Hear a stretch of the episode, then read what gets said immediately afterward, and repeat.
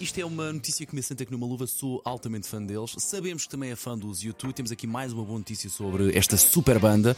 Vão inaugurar supostamente a sala de espetáculos mais futurista do mundo, que acontece que, que vai ter lugar em Las Vegas. É, chama-se MSG Sphere. Ok, gosto do nome, MSG pomposo, tem Mas que é é difícil classy. dizer. O MCG deve ser MCG o nome Sphere. do, hum, do hotel em que Ah, está, do casino. provavelmente, provavelmente. Deve ser Sim, o sim, nome sim, do... sim, sim. Ahm, aliás, eu- não é MCG, MSG. MSG Sphere, ok. Portanto, vai receber eh, vários eh, concertos deles eh, e tem.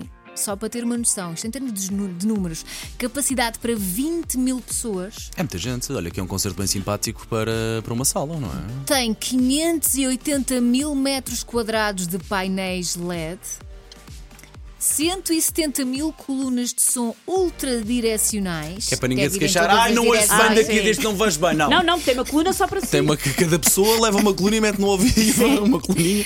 Portanto, tem tudo e mais alguma coisa para viver o concerto com tudo a que tem direito. Porque às Opa. vezes o problema das salas é esse: é que há, há zonas da sala onde se vê e se ouve muito bem, sim, depois há sim, outras sim, onde o sim, som chega assim meio. É, às é, ricochete. Onde- Onde o espetáculo é assim.